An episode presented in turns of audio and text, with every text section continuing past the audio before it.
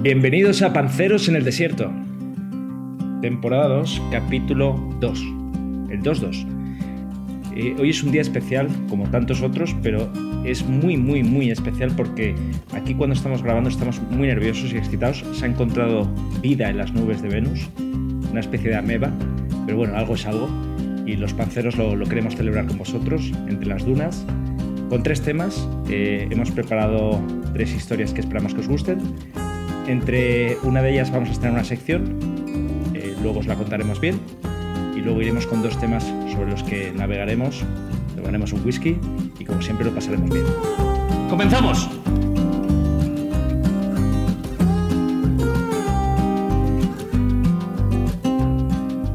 Bueno, ¿qué tal, queridos panceros? Pues eh, empiezo yo el capítulo de hoy con esta nueva sección que, que decía el amigo Bustoman.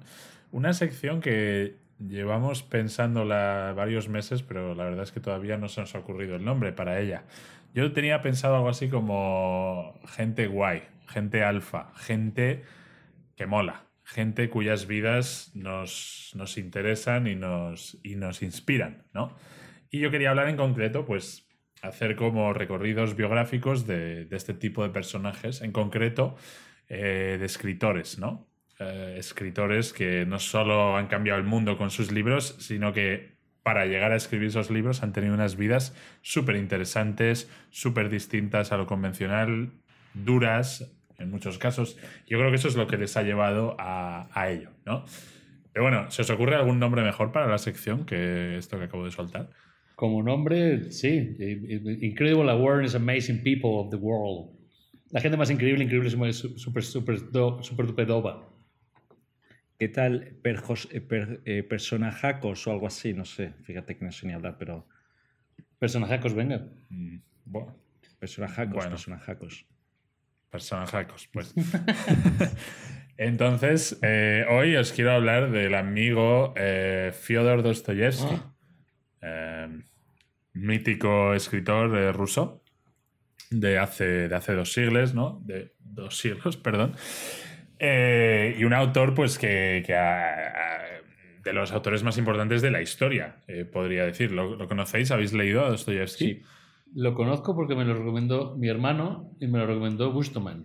Me lo recomendaron como hace cuatro años, cinco años, Mm. nunca había leído y ahí fue mi primer encuentro. Yo he leído Crimen y- y Castigo y El Jugador. Mm. Pues sí. Yo el jugador también y la de los... Creo, a ver si me estoy confundiendo. Crónicas del subsuelo, ¿puede ser? Eh, sí, es la de cuando está en la cárcel en Siberia. No sé cómo se llama en español, pero puede ser.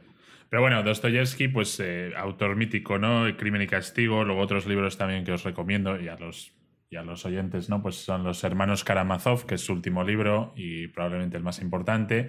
El Idiota, que es un libro muy, muy, muy interesante. Luego os explicaré por qué.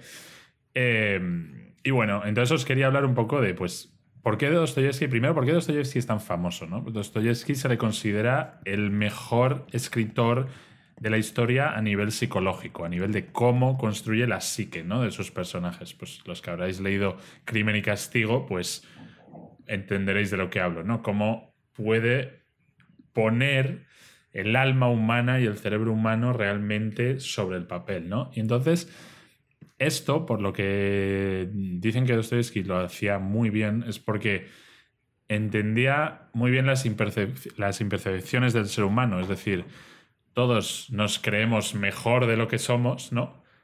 Pero en realidad somos muy imperfectos, estamos llenos de fallos. Y él pone eso de manifiesto, pero no de una manera crítica, sino de una manera como piadosa, como decir, yo entiendo los fallos que tenéis, ¿no? Como, como escritor, ¿no? A mis personajes y me apiado de vosotros, ¿no? Y esto creo que es algo que es, es increíble porque resuena aún a día de hoy. Es decir, 200 años después es- lees a Dostoyevsky y sigues, bueno, encontrándolos súper relevante, ¿no?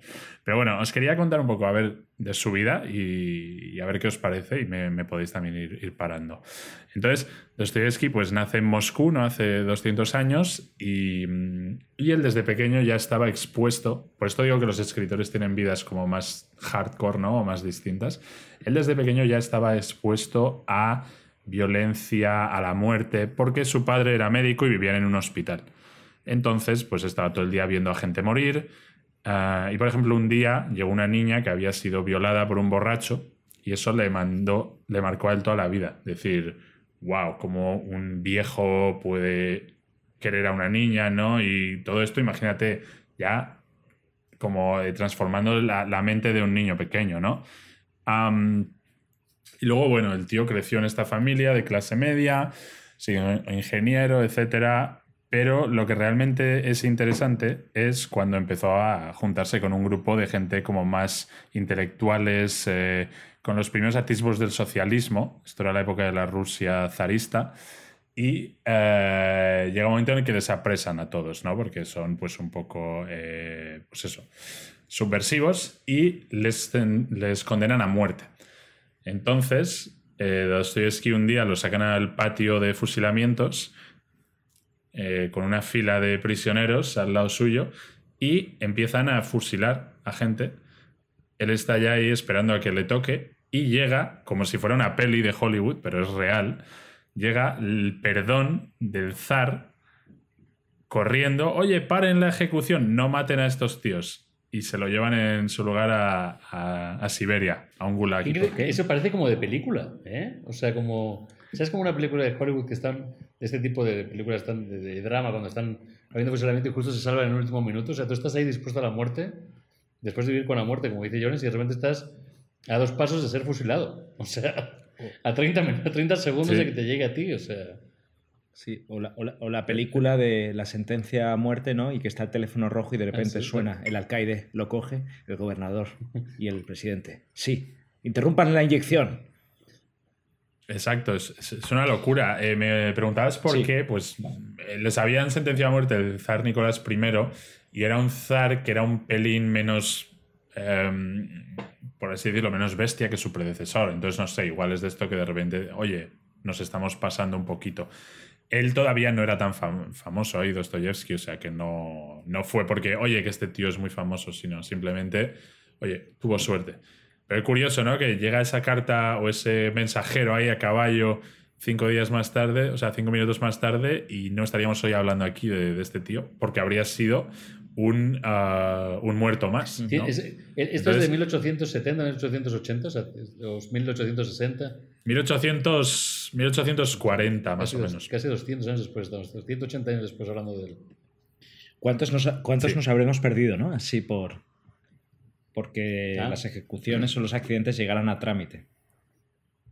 Es eso, ¿cuánta gente eh, podría haber sido y no fue y nunca lo sabremos, ¿no? Que, esos pequeños detalles como cambian. Me recuerda al, que se murió de em. Suecia, ese que le dio un...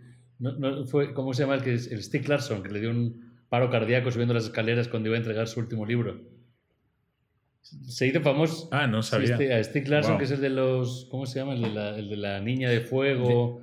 Sí, el de la cerilla y el bidón y tal. Nunca se, hizo, se hizo famoso y rico después de muerto que le dio un ataque cardíaco antes de dar su último libro, subiendo las escaleras. O sea. Ah, el de la saga Millennium, esa, ¿no? Algo así. Exacto. wow. Bueno, toquemos madera, que eso no le pase, por ejemplo, al de Juego de Tronos, que yo todavía quiero que acabe el libro. Pero bueno. Eh, entonces, volviendo al amigo Fyodor, esto porque es increíble. Esto le hizo esos minutos antes de morir, dice que los tres minutos antes de morir es cuando él estás en ese momento de wow, wow, wow, voy a morir, voy a morir, no empiezas como a, pensar en muchas cosas y a apreciar la vida, decir, joder, es que quiero, necesito aprovechar el último rayo de sol, la última brisa de aire, todo como que lo necesitas absorber, ¿no? Y cuando te llega ese perdón, él dijo que fue como por primera vez en su vida sentirse vivo, ¿no? Entonces, escribió un libro que se llama El idiota, que os lo recomiendo, donde eh, es cómo sería una persona que siempre fuese así, que siempre estuviese aprovechando la vida y apreciando la vida, ¿no? eh, es como. una de las cosas que él decía es. Eh, la vida es puro sufrimiento porque siempre queremos más, ¿no? Y nuestra gran imperfección es esa, que no sabemos ser felices, porque ya lo tenemos todo, ¿no? Y tienes que verte con la pistola en la cabeza para apreciar el sol, que si no te da igual, ¿no? Que sea un día soleado, ¿no? Entonces eso es... Ah, es muy curioso, pero ¿no? Entonces, en el, idiota, no, he leído el libro, pero en el idiota él se centra en un personaje que disfruta la vida al máximo, o sea, una especie de carpe diem brutal. Sí, es un tío que simplemente es feliz. Eh, él nunca se enfada con la gente, aprecia a todo el mundo como son y por eso eh, la gente cree que es idiota. Porque el tío simplemente es buena persona, piadoso y, pues y disfruta la vida. Entonces, claro, en nuestra sociedad es como, oye, ¿tú por qué eres tan feliz? ¿puedo, daros ¿Puedo daros una anécdota de este libro sin haberlo leído? En, en, Florencia, en el Palazzo Pitti, que es un palacio brutal, increíblemente grande, justo enfrente hay un balcón con una placa conmemorativa y, y ahí pone que es donde Dostoyevsky escribió el libro. Y, bueno, por darle contexto también a todo esto, él lo estaba escribiendo desde ese balcón precioso, mirando ese palacio precioso e increíble, pues escribía esta historia. O sea, que se, mudó, se fue cuando decidió, cuando sobrevive a ese momento de muerte, decide mudarse a Italia.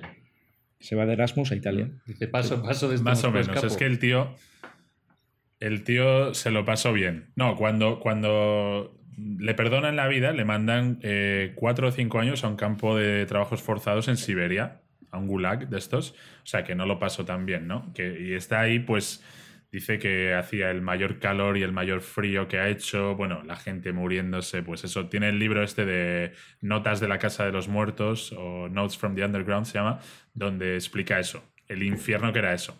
Pero bueno, el caso es que el tío al final sale, ¿no? De, este, de este gulag y... Em, donde además a él le consideraban tan peligroso que le tenían atado de pies y manos, por ser un intelectual. No muevas las manos, no, vaya a ser que, que le comas la cabeza, ¿no? Entonces el tío sale de la cárcel, y esto os lo cuento un poco rápido, se hace soldado, se va a Kazajistán, donde se casa con la mujer de un tío al que conoció en la cárcel. O sea, como que le roba la, la mujer a un preso, ¿vale? Y entonces el tío tiene un cambio y se hace cristiano y antisocialista. Porque básicamente él decía que las ideas que venían de Europa en Rusia no podían funcionar, porque Rusia es un país muy grande, un país muy anclado en las tradiciones antiguas, un país muy medieval todavía, ¿no? Que es lo que él cuenta en sus libros. Siempre como esa sociedad rusa siempre se quería como parecer a Francia, eh, remodelarse, ¿no? Y los rusos en realidad pues todavía estaban muy anclados en, eso. Por eso el tío decía, no, aquí tiene que haber, que haber eh, cristianismo puro y duro. Em, pero luego, em, después de lo de Kazajistán, vuelve a Europa y el tío le prohibieron eh, pisar San Petersburgo y Moscú, por el rollo este de haber sido pues así intelectual y tal. Y entonces es cuando se hace un Erasmus bastante putero que es, se va a Berlín, se va a París, se va a Londres, se va a Ginebra, se va a Turín, se va a Florencia y se va a Viena. Todo esto con una nueva tía que había conocido, Paulina, y el tío pues, se dedica a perder todo el dinero que había ganado escribiendo en la ruleta y en los casinos. Porque el tío era, pues, jugador, vividor, lleno de deudas y eso. Cuando se iba de una ciudad a otra, normalmente era porque tenía deudas de juego y tenía que huir con su amante por toda Europa de esa, experiencia propia que tenía de jugador. A mí lo que, a mí lo que me sorprende, y lo estaba pensando antes con el idiota, y me lo he recordado ahora con los Memorias del Subsuelo, y lo has dicho todo al principio. A mí lo que siempre me sorprende de este hombre, cuando lees lo que escribe, es que lo que escribe es ultra actual. ¿no? Eso que hablabas de que la persona se cree mejor de lo que es, y de que todo, todo ese aire de, como de esa época, estamos hablando de 180 años, 160 años atrás, la forma de pensar sigue siendo súper actual.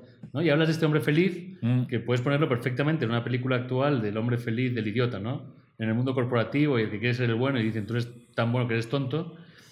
Y en Historias del mm. suelo y lo has recordado con el socialismo, me acabo de acordar, va de un hombre que es un funcionario, es funcionario burócrata en un, en un no sé si es en Rusia o en algún país, pero está trabajando y decide que se está harto, que está harto de su trabajo, está harto de su vida y se plantea el porqué de la vida, que si su vida es ser funcionario, si su vida es solo ir todos los días a la oficina y entonces decide dejar de trabajar. Me acabo de acordar que es súper actual, o sea, Sí, es- es- le pasa al es- 90% de la gente que va a la oficina hoy en día.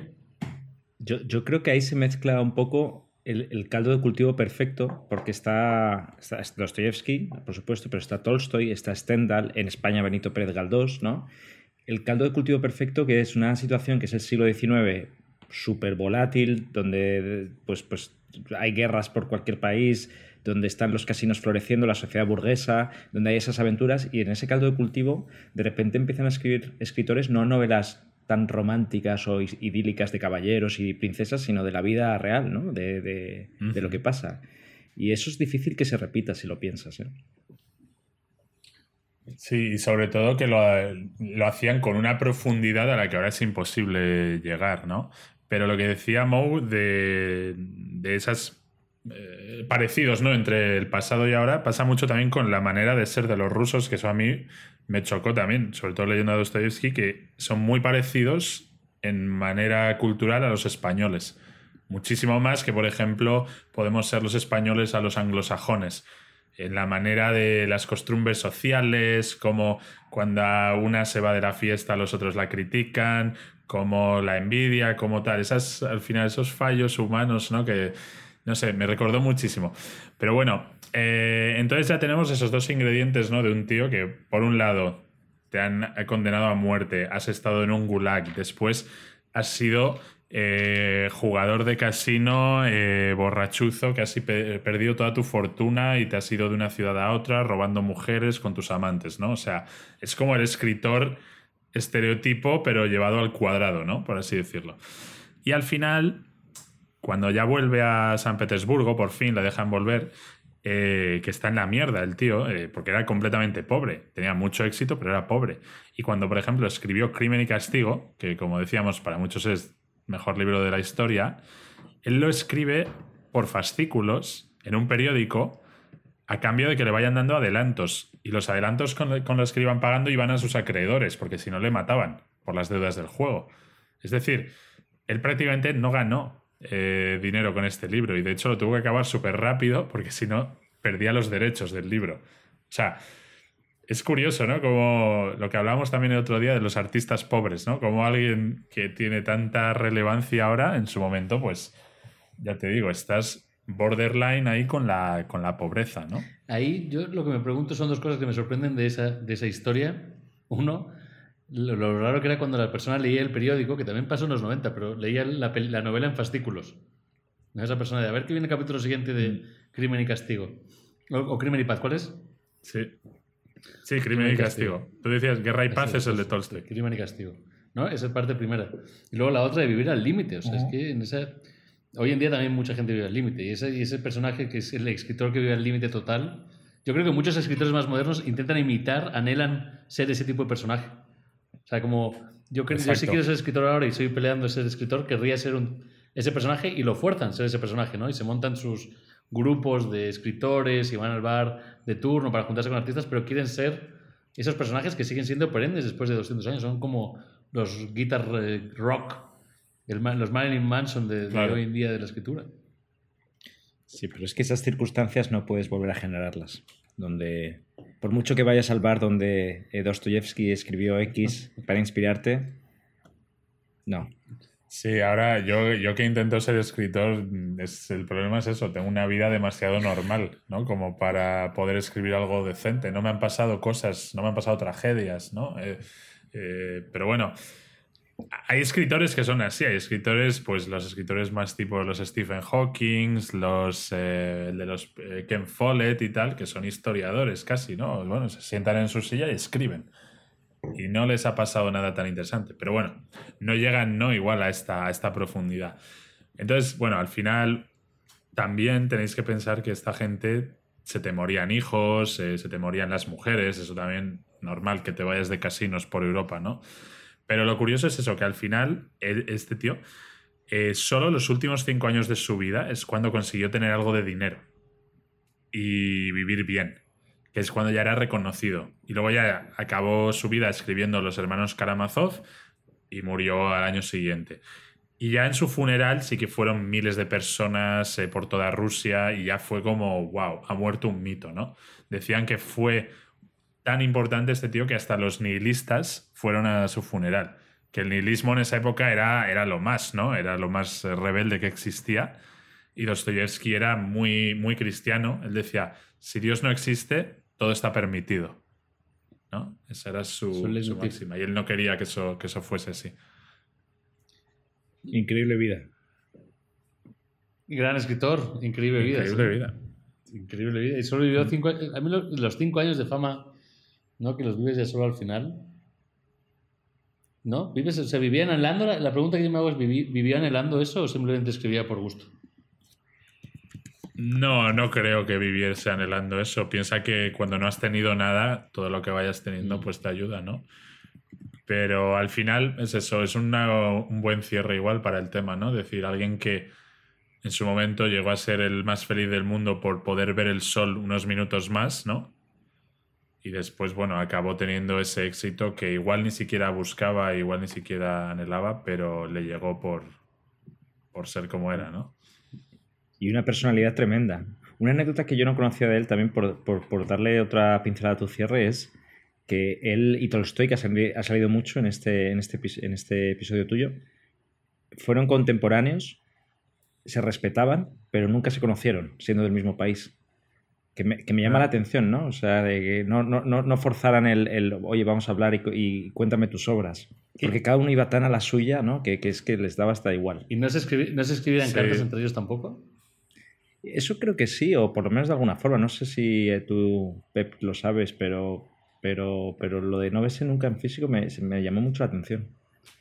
Yo sé que Dostoyevsky admiraba a otros escritores como a Gogol eh, y a Chekhov, pero no, no era como este rollito que había, que ya hablaremos en otro capítulo, el París de los años 20, donde estaban ahí Hemingway, Orwell, eh, Picasso, y era como todos ahí de colegas bohemios guays, ¿no?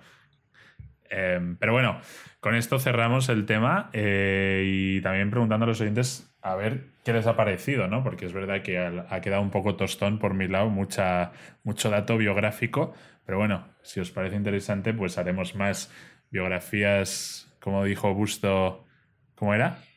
Personajazos. Eh, personajazos, sí. Es, complicado, igual la tenemos que repensar. o, que también, si os ha gustado, mandarnos un, título, mandarnos un título para esta sección. Sí. Y si no, pues nada, eh, no lo haremos más. Vamos al siguiente tema.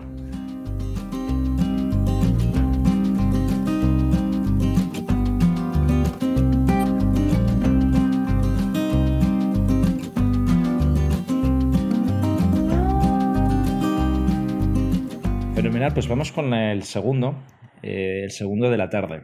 Eh, y creo que viene muy al, tanto de todo lo que estamos hablando del pasado, del siglo XIX, Dostoyevsky, Tolstoy y tal, porque voy a arrancarlo con una pregunta para nuestros oyentes y otra para vosotros, la misma. ¿Qué es la nostalgia para vosotros? Pues, wow, eh, pues eh, no sé, en base a lo que decía igual Dostoyevsky, no es buscar una razón más para ser infeliz, ¿no? Y decir, hoy no tengo lo que tenía antes, ¿no? Echar de menos el pasado, creer que todo tiempo anterior fue mejor, ¿no? El, recuerdo añorado, eh, el recuerdo añorado de la, por algo pasado, mm, las memorias, a ver, voy a hacerlo más así como más bonito. Las memorias guardadas que nos gusta volver a mirar. Joder, qué bonito, ¿eh? Oh, como, hostia, como un álbum de fotos. Mo, tú eres de los que escribías poesías a tus novias ¿no? en, el, colegio. Tengo una que se llamaba Nostalgia. Sí. Oh, nostalgia, nostalgia. Yo te si recuerdo fueras un cantante, si fueras un cantante pop, eh, ese sería el título de tu álbum, ¿eh? Del, del, del, álbum debut. Las memorias bonitas que nos gusta volver a mirar. Por Mo y su guitarra. Eso es. Quiero una vez más contigo. Qué bonita canción. ¿Quieres cantar algo más? No, voy a preparar la canción para, para, una de los de las siguientes secciones, canciones estúpidas hechas por Mo, pero no está, no está aprobada para la temporada 2. Vale, os doy ahora entonces la, la, información pesada, ¿no? De la nostalgia, de dónde viene, qué es, hacia dónde va. Resulta que el término lo inventa eh, un médico suizo en el 1688, Johannes Hofer. Y el término nostalgia, que creo que está muy bien elegido, viene del griego. Nostos significa regreso y algos dolor. Se podría decir como regreso al dolor. ¿eh? Increíble. E increíble que en el siglo XVII ya se estuvieran preguntando estas cosas. Eh, en España tenemos un término, ¿verdad? Eh, los oyentes igual latinos nuestros no, lo conocerán, que es morriña, que es muy gallego. Y, aquí estaréis diciendo vosotros, oye, ¿por qué nos estás hablando de la, nostalgia? Os voy a decir cómo se me ocurrió este tema el otro día. Han pasado dos cosas. La primera es, y, vais a ver cómo las conectamos. La primera es, estaba yo el otro día en, o mejor, os las voy a conectar al final del capítulo, ¿vale? Estaba el otro día tomándome un gin tonic en, en la plaza eh, de la Catedral de Cádiz, preciosa, una catedral que tiene estilos barrocos, neoclásicos, y algo góticos. ¿Eso lo acabas de mirar en Wikipedia? No, lo miré, lo miré ahí en, ese momento, lo miré ahí. No voy de listillo, lo miré ahí en, mientras estaba con el gin tonic con la Wikipedia. Y, pero el otro ataña a, Pep, a uno de los panceros, que ha estado jugando a un videojuego, que es el Tony Hawk Remaster, ¿no? Sí, verdad. Eh, un juego que te, ha traído nostalgia, ese dolor del pasado, ¿verdad? Exacto, este era un videojuego, el Tony Hawk Pro Skater, juego de, skating, que sacaron, pues eso, hace 15 años, ¿no? Para la PlayStation 1. Y, 20 ahora lo han años, vuelto 20 años a sacar. 1999 salió. Wow, pues 20. Y ahora lo han vuelto a sacar y todos los que lo estamos comprando, pues somos la gente pues que jugamos al original y estamos como, ¡oh, qué emoción!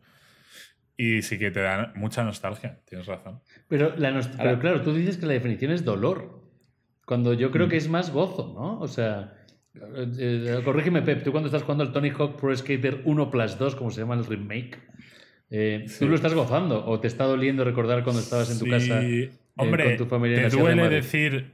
Te duele decir, yo ahora me juego unas partidas y me tengo que ir a dormir porque mañana madrugo para trabajar y te acuerdas de cuando jugabas con tus amigos y después os ibais a jugar al fútbol y la vida era distinta con 12 años, ¿sabes?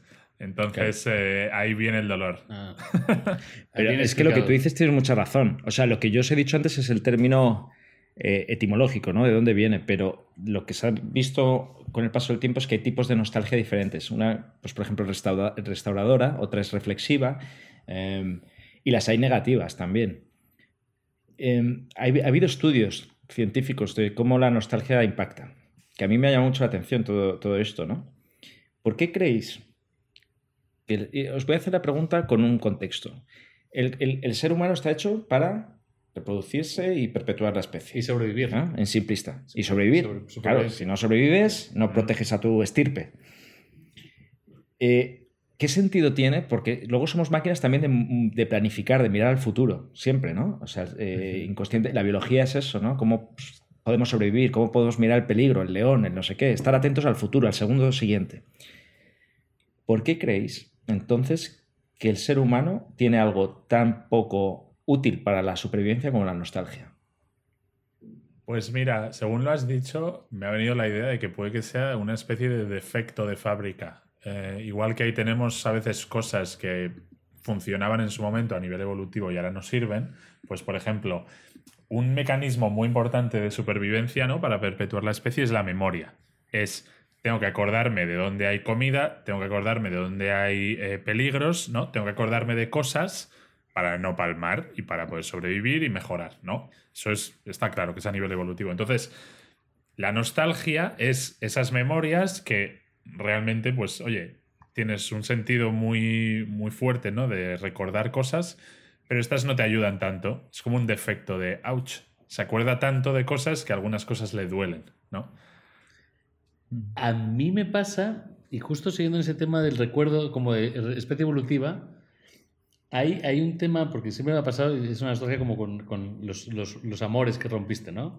Los amores de la vida con los que rompes que cuando pasan los primeros dos años, tres años, y piensas en esos examores, te acuerdas solo únicamente de lo bueno que había en la relación. Si le pasa a todo el mundo, creo, ¿eh? Como que dices, ah, es que con esta persona era tan espectacular todo y tal. Y no te acuerdas solo de los cachitos positivos, ¿no? De los cachitos eh, buenos de la O- relación. o- O, O no, de los negativos. pero hay gente que o de no. los negativos. Pero solo te acuerdas de, de uno o de otro, como que es A o B, como que tu camino va al, al positivo o va al negativo según la situación. Y, y pierdes completamente foco del, de, to- de todo el contexto real de la historia. Tu memoria como que va a cachos, va como y engancha de información maligna y debe ser ligado a la supervivencia que decía Pep.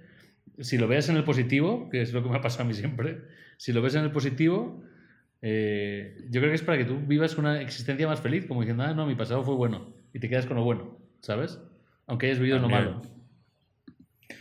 Bueno, estáis tocando un poco de, de todo lo que se ha, se ha estudiado. Y es que es, es curioso porque cuando os decía que este suizo pues, lo investigó eh, en- ya en el siglo XVIII hasta el siglo XIX, o sea, por más de 150 años en concreto, se consideraba esto de la nostalgia como una enfermedad cerebral. Eh, y se llamaba psicosis del inmigrante, debido a la tristeza, melancolía que tenían esas personas, sobre todo los soldados que se iban a, a luchar fuera.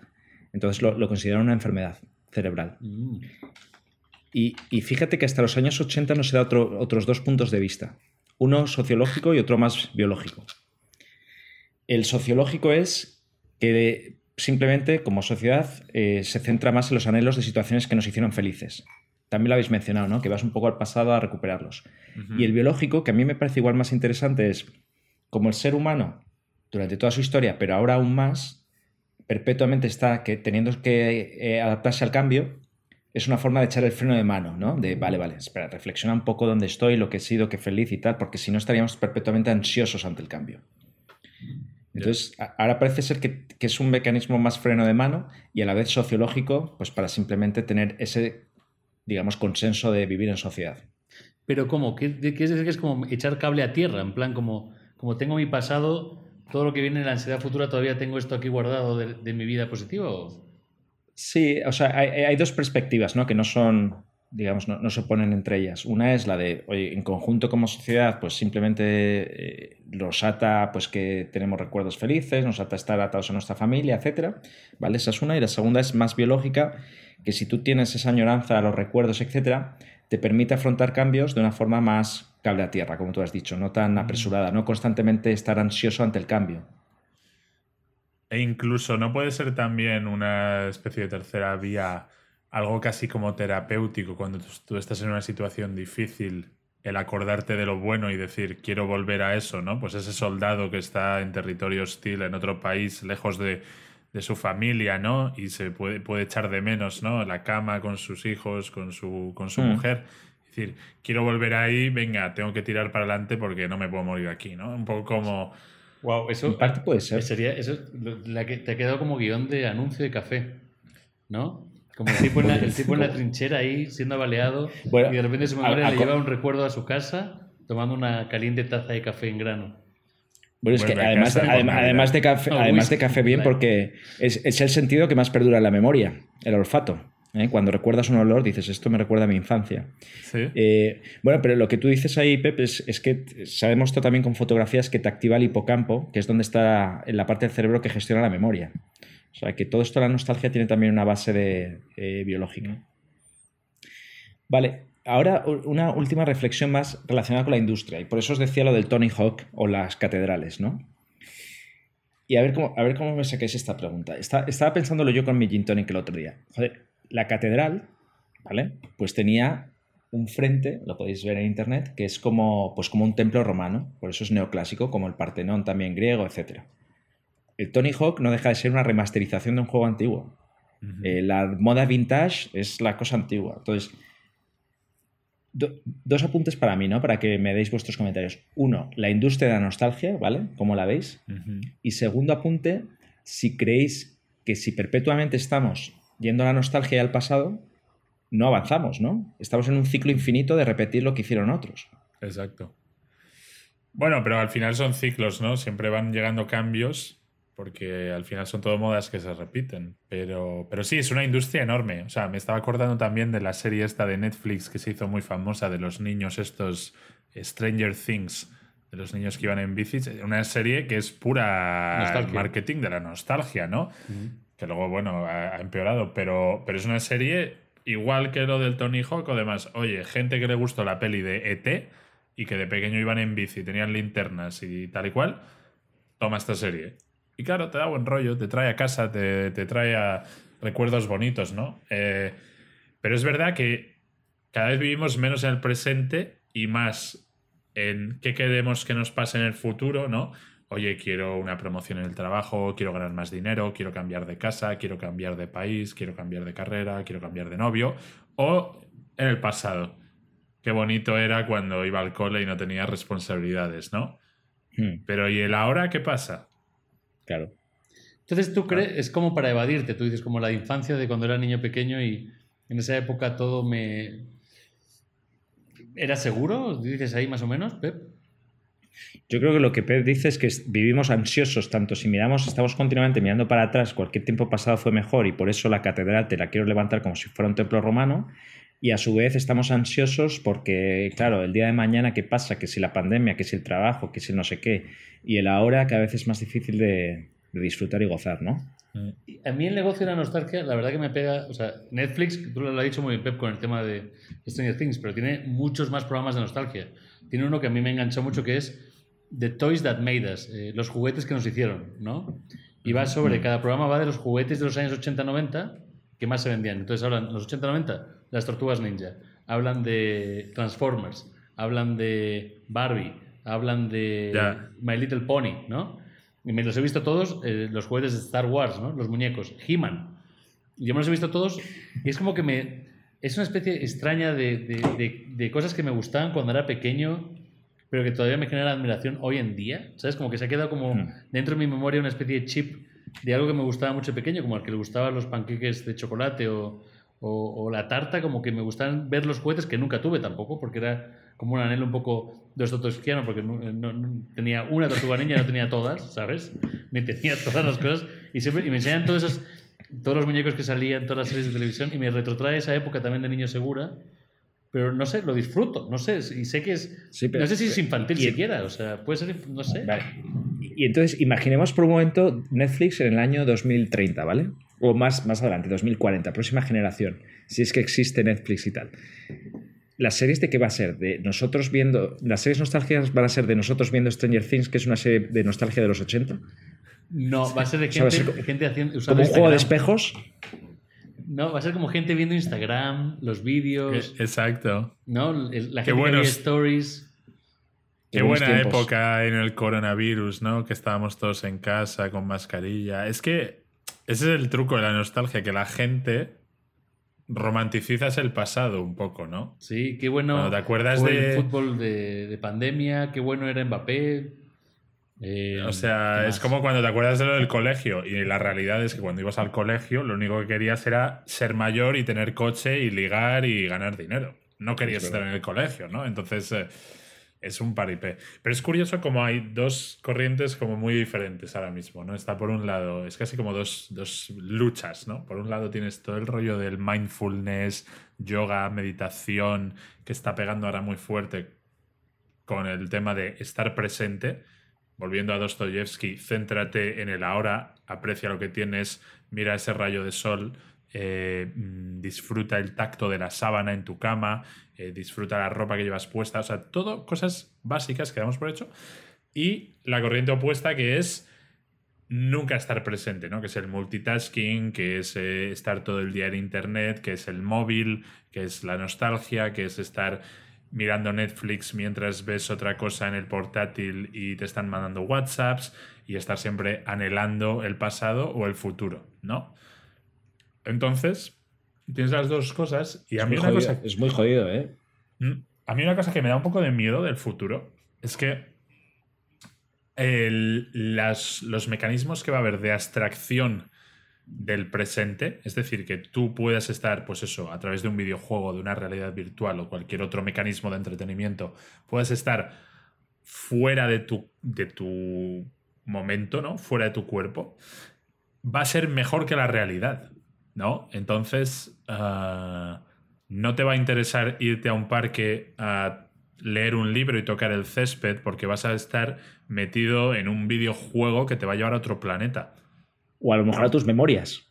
o a tus memorias y vas a poder andar por ellas y hacer las cosas distintas, ¿no? Si volvieras a tus memorias, ¿no? ¿Cómo reharías esa escena? Bueno, eso lo hace, lo hablan en la película de Inception, ¿no? Cuando él viaja al pasado a encontrarse con su mujer, y lo ha guardado en sus sueños, ¿no? Y revive su memoria en una parte así.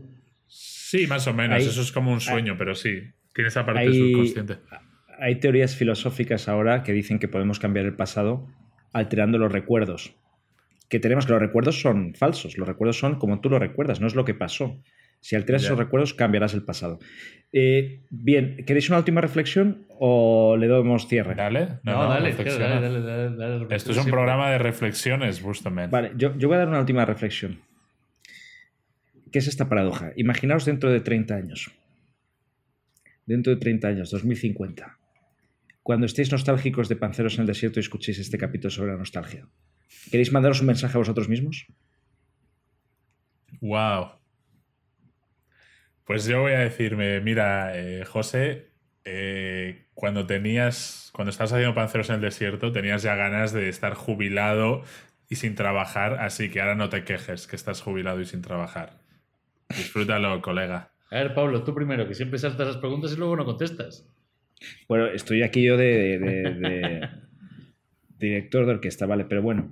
eh, Me gusta, me gusta. Mándate un mensaje. Mensaje Tú dentro de botella. 30 años vas a estar bastante cascado. invitamos también a nuestros oyentes a que se manden a ellos mismos un mensaje, por cierto. Mientras yo Mm. digo esto, voy pensando en qué decirme a mí mismo. Vas a estar con las rodillas bastante jodidas. Vas a estar calvo, gordo. Joder, pues, pues igual no me mando un mensaje, porque igual ya la, ya la he palmado, tío. No, hombre, no. Me diría a mí mismo, haré lo posible porque la goces. Bueno, a ver si es verdad que la has gozado dentro de 30 años. Yo me diría. wow. eh, léete Crimen y Castigo, que yo todavía no lo he hecho. Exacto, léetelo. Y en 30 años no te lo habrás leído, pero bueno. Claro, por eso, en 30 años no lo he leído todavía, así que lo manda para que ya lo haga, que hoy con la, con la de Dostoyevsky se me ha quedado con las ganas. ¿Te imaginas que en 30 años ves el programa y dices, venga, me lo voy a leer? ¿Sabes? Oh, mierda. Oye, me gusta, hemos dejado una cápsula en el tiempo, ¿eh? Ahí Así voy a leerlo mañana, voy a empezar mañana. Nice. Invitamos a los oyentes, como, como he dicho, a que hagan su propia cápsula del tiempo y la, y la alojen, porque ahora, pues bueno, todo puede quedar ahí en la nube. Exacto. Vamos con el siguiente tema, ¿os parece?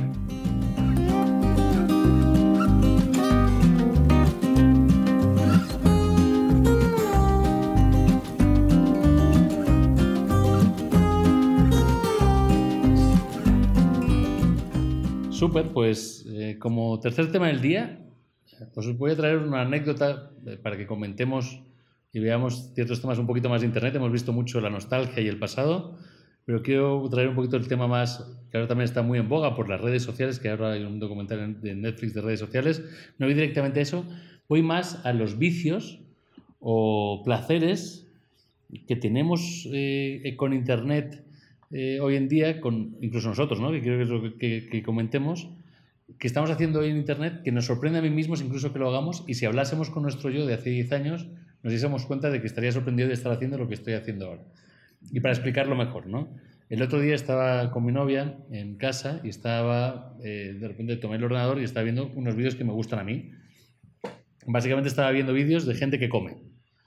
Eh, de aquí a una parte me he acostumbrado a ver, pues no sé, a, eh, veo a un tipo que se llama César Blue, que es una persona que va a restaurantes y básicamente se pide la carta y come.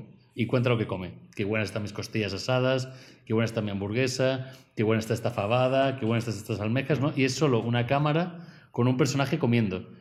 Y hace 5 o 6 años eh, en la oficina veíamos tendencias de este tipo y decían, no, en Asia está muy fuerte la tendencia de gente que come. Y decía, pero ¿cómo es posible que la gente se dedique a ver a otra gente comer, ¿no? Y había vídeos de asiáticos, de japoneses, chinos o coreanos muy fuerte de comer, comer pasta, comer noodles, comer sushi y básicamente comer. Eh, en España lo que yo estoy viendo mucho es gente co- comiendo y contando lo que come.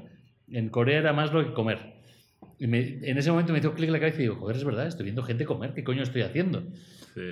¿Qué hago Entonces mi mi pregunta vida? para vosotros, que claro, como estoy perdiendo el tiempo ahora en día de ver a un tipo comer chuletas, que es como no las como yo y las lo disfruto yo porque le veo a él comer, y digo, seguro que la gente tiene más vicios ocultos, no ocultos, pero otros vicios de este tipo de perder el tiempo en Internet, que no sé y que no sé de vosotros, panceros, que me encantaría escuchar esos vicios que tenéis ahora. Mm. Pues eh, es, es, muy buen tema, porque es verdad que Internet es un arma de doble filo, ¿no? Tienes como, por un lado, te ayuda a muchas cosas, pero por otro lado, es la manera más fácil de perder el tiempo, ¿no? Eh, tienes en tu móvil toda la sabiduría y contenido de la humanidad, ¿no? Entonces, hay millones, millones, millones de mierdas con las que puedes perder el tiempo. Yo tengo uno parecido, igual más patético que el tuyo aún, que es, yo veo a gente jugar a videojuegos, tío. O sea, streamers. Gente jugando. Gente, o sea, ya es como el colmo de la pereza. Es yo no juego a un videojuego, yo veo a otro que juegue por mí.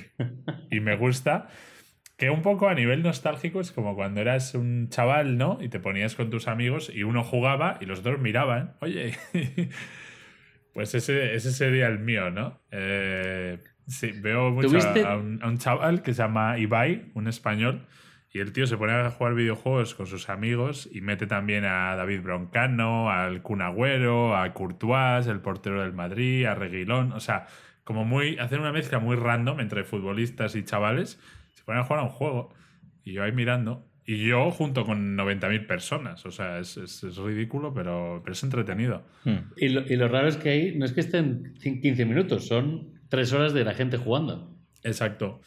Y, y este en concreto, y ahora dejo que diga Busto la suya, creo que funciona muy bien por el tema de la nostalgia, ¿no? Que yo digo, vale, yo ahora ya soy una persona mayor, tengo que currar mañana, pero este grupo de chavales o de millonarios, streamers, gamers, pueden seguir pasándoselo bien. Y a mí me gusta ver que están ahí, eso, 10 chavales jugando a un juego y esa es su vida.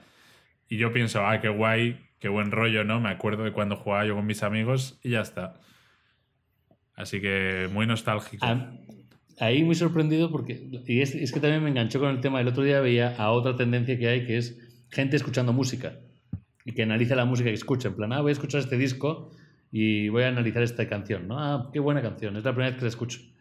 Pero es que Ibai, el, youtuber que comentas, que también lo estoy viendo yo mucho ahora, no solo juega videojuegos, también comenta vídeos. ¿no? Como voy a ver eh, First Dates y voy a comentarlo. O voy a ver eh, eh, gente en tal programa de YouTube y lo comento. Entonces lo que tú ves es sus reacciones al verlo. y además a vídeos de hace igual 20 años, de cuando la tele pues, en España, del diario de Patricia y tal, y, y comentan eso que tú a lo mejor tenías 12, eh, 13 años y ahora los ves.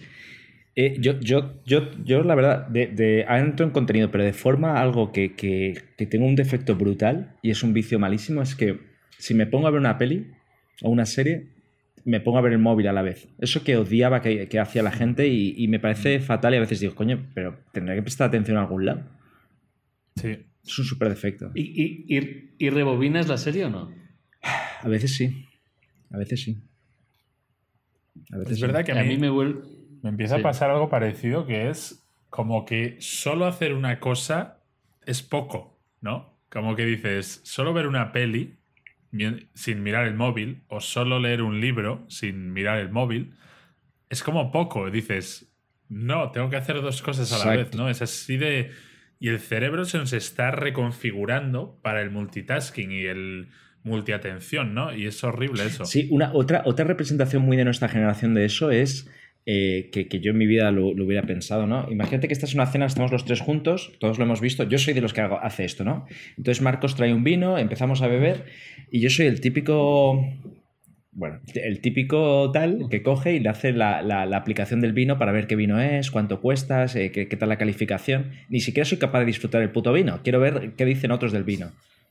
Sí, es una excusa para tocar el teléfono un poquito, ¿no? Exacto.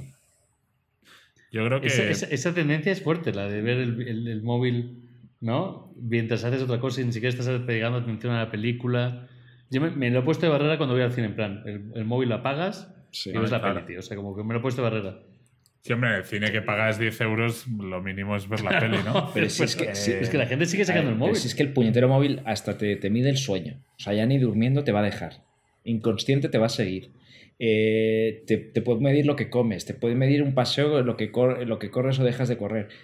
es una mierda. Eh, tengo, mira, un cliente de, de mi sector, para que os hagáis una idea también de esto hablando de aplicaciones, quería sacar un colchón que te medía cómo hacías el amor y te, y te daba una calificación. O sea, iba conectado por, por Bluetooth a tu móvil y te decía, a ver, eh, mira, basado en lo que has hecho hoy, eres un colibrí. No, se nos está yendo muchísimo la olla, ¿eh?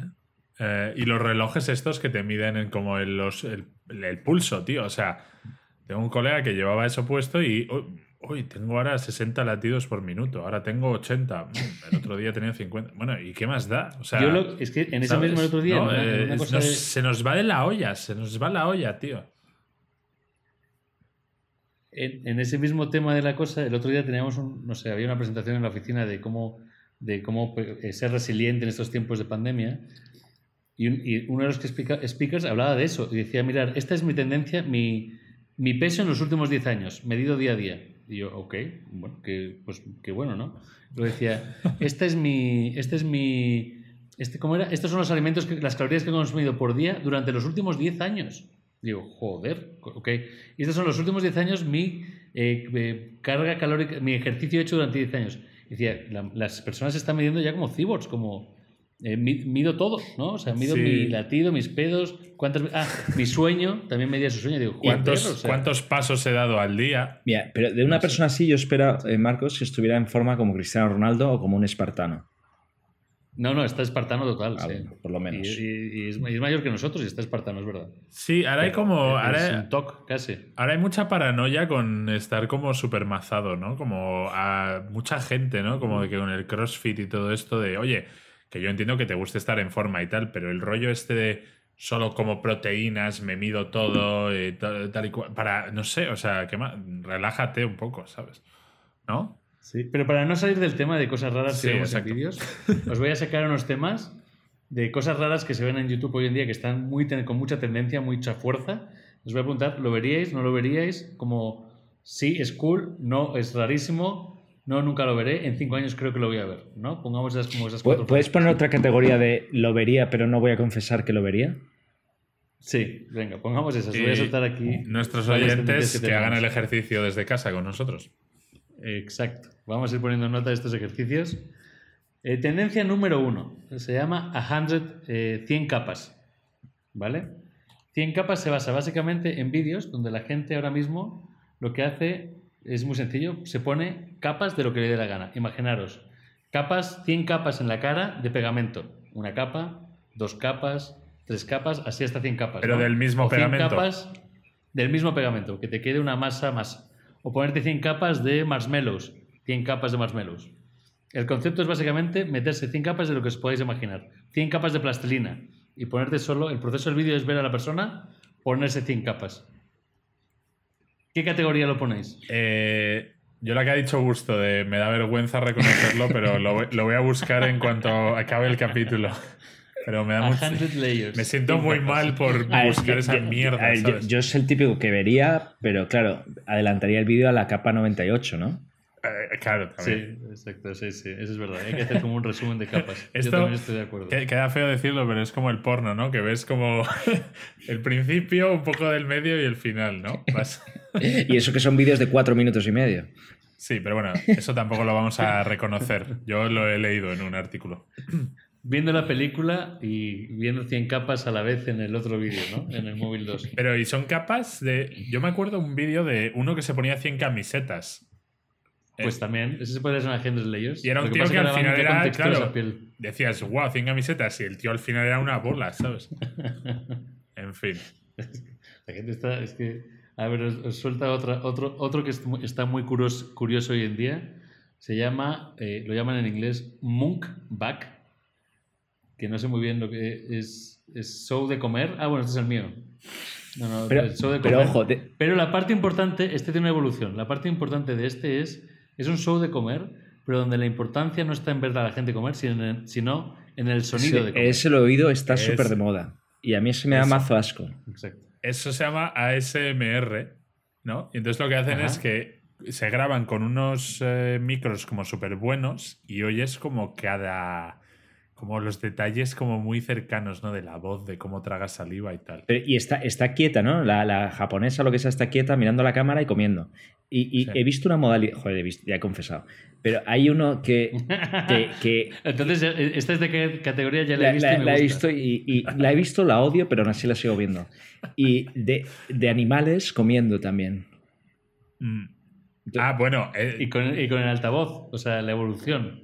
Es que, o sea, yo, yo tengo dos gatos y cuando comen, yo me quedo, cuando les echas comida así rica, buena, de esa como liquidita, como un paté, yo me quedo escuchando porque mola un montón. Pero, pero sí, el ASMR, mucha gente se lo pone para dormir, Joder. porque es como relajante, ¿sabes? Igual no un tío comiendo unas chuletas, pero es como, no sé, como estos ruidos así como de, ¿sabes? Como de la saliva y tal. Y la gente se lo pone para dormir. Exacto, y lo pone, o sea, el tema es el altavoz que genera unos sonidos que, que generan hasta, te recuerdan, dicen mucho que le ayuda mucho a la gente que no está comiendo, lo que dice Pep, no está comiendo, tiene dieta y le recuerda cómo masticaba él la comida, cómo saboreas las chicken wings. Nostalgia de hace el- 30 minutos, cuando me comí unas Otro alas de pollo. Mm, ñami, ñami. Otro que está muy en tendencia, a ver cómo lo categorizáis, es eh, destrucción de espinillas. Explotar O sea, espinillas. Son vídeos ah, no, de gente no, explotando espinillas y sacando el jugo. Uf, qué asco. Eso, eso hay gente que lo ve. Sí, y me consta que lo que- el Está público principal es de. No, no quiero sonar machista ni nada, pero es sobre todo mujeres que lo ven, ¿eh? ¿El de explotar espinillas? Sí, porque lo comentamos en una cena de amigos este y, y todas las chicas de- del grupo pues lo- les gusta. Pero lo ven como Ah, tutorial de cómo explotar una espinilla o porque les gusta Por- ver cómo Por el placer. Y me imagino que da asco eso lo de mencionarlo, pero que está en 4K, que sale ahí todo. ¿eh? Ay, qué asco, por Dios. No, y los hay enormes. O sea, los ponen en 4K grandes, grandes con... Es como si explotasen cupcakes casi. Mo, que, es un profesional, es un profesional del podcast, en preparación de su tema se ha visto varias eh, espinillas, ¿no? Explotando. Sí. Bueno, tenía- ahora el, el joven adolescente que tiene acné con 14 años tiene, puede ser youtuber. Pero, yo no fui, pero no eh, sabía que ahora puede ser un negocio. esa persona que dice me voy a gastar mil euros en una cámara súper buena de alta definición, slow motion, y me voy a grabar explotándome un grano, o sea, es muy jodido eso. O sea, es peor que verlo, ¿no? Ser el que lo graba. Ese es otro debate. Ese ya tenemos que hablar de lo que es el que, el que crea el contenido. Sí. Ahora vamos a ver, lo vería o no. Entonces, espinillas explotadas, decimos todos que no, o a lo mejor algún día. No, eso no. no. Yo creo que no, yo tampoco, estoy out. Por último, el, mira, fíjate que está todo muy relacionado al sonido, por eso a lo mejor estamos teniendo un podcast. Eh, uno es, eh, tengo dos aquí, los voy a decir los dos, venga. Eh, uno es destruir tu propio coche con altavoces. La gente pone altavoces en su coche y se dedican a destruir su propio coche en directo y que se escuche cómo se destruye. ¿Cómo es eso posible? No lo sé, ese es YouTube, joder. es la Joder, pero te- cada vídeo te cuesta una pasta, entonces, ¿no? Sí, es una tendencia. O sea, o debe ser que van al desguace o lo que sea, pero rompen los cristales y le ponen altavoces para que suene, suene música mientras destruyes el coche a todo volumen. Es que acordaos hace unos meses, parra años, que estaba muy de moda romper cosas caras, ¿no? Que te- el típico iPhone nuevo y lo metían como en mercurio a 6000 ¿Verdad? grados. Mm. Es verdad, y tiraban las consolas desde lo alto, tiraban cosas así. Eso ya es la subnormalidad máxima, que es destruir tu coche para que te para hacerte famoso, o sea, gastar dinero e intentar hacerte famoso destruyéndote a ti tus propias Sí. Cosas. Pero digo yo que la, Eso, gente, la el- gente es gilipollas, puede ser, pero también que, que- que tendrán un retorno, ¿no? Sobre el- el coche. Algunos, ¿no? Los más buenos, pero la, la mayoría palmarán pasta. Eh, pero fíjate hasta qué punto, ¿no? Se ha atomizado y, y alienado a la sociedad que, o sea, vemos vídeos de gente comiendo o gente hablando para, para experimentar una realidad, ¿no? O sea, igual te estás comiendo tú la cena, no la estás saboreando y a la vez estás viendo a otro comer y diciendo, joder, qué bien come, tal. A ver, creo que es bastante obvio hacia dónde va esto, ¿no? ¿Cuál va a ser el próximo vídeo escatológico? Es, mira, qué buena pregunta para cerrar el tema. eh, os iba a poner otra, pero ¿cuál creéis que será el próximo gran vídeo escatológico que la sociedad nos pueda traer, que nos pueda sorprender para dentro de un año cuando volvamos a hablar de un tema similar y lo podamos sacar a, a la palestra? ¿Pero tiene que ser escatológico o puede ser simplemente extraño? No, no, lo que sea, Ah. lo que sea, extraño, no tiene que ser escatológico. Puede ser comer o ver a gente comentando vídeos también. No, no sé, yo la verdad que me sigue sorprendiendo Internet, ¿no? Es como crearon esta herramienta para darnos sabiduría y comunicación y solo se usa para gilipolleces. ¿Qué, qué os parece algo así que sea... El, el obvio sería ver a gente durmiendo, ver a gente haciendo sus necesidades del cuerpo, pero ¿y, y si ya para rizar el rizo fuera ver a gente que está viendo a gente haciendo eh, comentarios sobre vídeos? O sea, como ya un juego de espejos infinito. Y ver a Gente, gente... de, de- gente que comenta vídeos que comenta vídeos. Sí, imagínate que nos está, eh, que, que tú estás viendo el vídeo, que lo comenta este Ibai, y yo te veo a ti viendo ese vídeo. Ya, para- y veo tus reacciones No, al no, vídeo. me parece- a- aún mejor, ver a gente factible. viéndote. Ver a gente viéndote. ¿Cómo es eso? Ver a gente viéndote. Como, Wow. ¿sabe- ¿Sabéis el concepto del panopticon? No. Me ha gustado esa. Sí. El- Bueno, no me sé Panopticon, pero. El panopticon era un concepto para una cárcel en la que tú, para eh, poder ver a todos los presos, estaban todas las celdas como alrededor de, de una pequeña torre y en esa torre había agujeritos. Entonces, dentro de esa torre se supone que están los guardas y en cualquier momento tú puedes estar siendo observado como preso. Entonces, con un solo guarda, tú puedes estar vigilando 200 celdas porque ellos no saben si tú les estás mirando. Bueno, pues esto llevado al rollo youtuber influencer de ahora, tú conectas tu portátil, tu webcam, a el influencer que, que es el que te mira, ¿no? El vigilante. Entonces, imagínate, hay 50.000 webcams conectadas a el vigilante y esa persona podría estar mirando justo la tuya o no. Entonces, tú no sabes si estás siendo observado, pero estás aceptando ser esa vulnerabilidad, ¿no? Me- me da Pues eso, miedo. mira, igual eh, puede ser la nueva gilipollez. Nos podemos montar una web y nos forramos. Es como masoquismo virtual. Es una especie de. ¿No? Como de. Sí, es que- voyeurismo, masoquismo. Es... Sí, me lo creo. Me creo los dos. Me encantan los dos. El panopticon y el ver, el ver vídeos, el que ve vídeos, el que ve vídeos. Sí, o sea, es, es un Con poco eso- rizando el rizo de busto. Con eso, os invito a vosotros a pensar que, bueno, primero qué vídeos de estos estáis viendo y os están gustando. Si nos veis, si nos escucháis, estamos siendo oídos o estamos siendo vistos, estáis ahí. ¿Quién nos ve, quién no nos ve? Eh, ha sido un programa espectacular. Me ha encantado. Desde Dostoyevsky, que nos enseñó a vivir el momento y el día a día ya hace 180 años. Eh, el mundo de los vídeos tendenciosos que nadie sabe cómo, pero se han hecho famosos. Y la nostalgia. Qué nostálgico mm, todo y a la vez doloroso y placentero. Con eso hemos cerrado el segundo capítulo de la segunda temporada de Panceros en el Desierto. Ya sabéis, estamos en Instagram, estamos en YouTube, eh, en Twitter no estamos todavía, pero algún día estaremos. Y estamos sobre todo en Spotify, Anchor, Evox, un montón de plataformas Google Podcast para que nos disfrutéis. Eh, esperamos que nos sigáis acompañando en el desierto en el siguiente capítulo, que tendremos más sorpresas, más de diálogo de nada y de todo, pero sobre todo eh, tiempo juntos. Un abrazo y nos vemos en la próxima. Y esperamos que vuestro placer de Internet sea escuchar a los panceros en el desierto.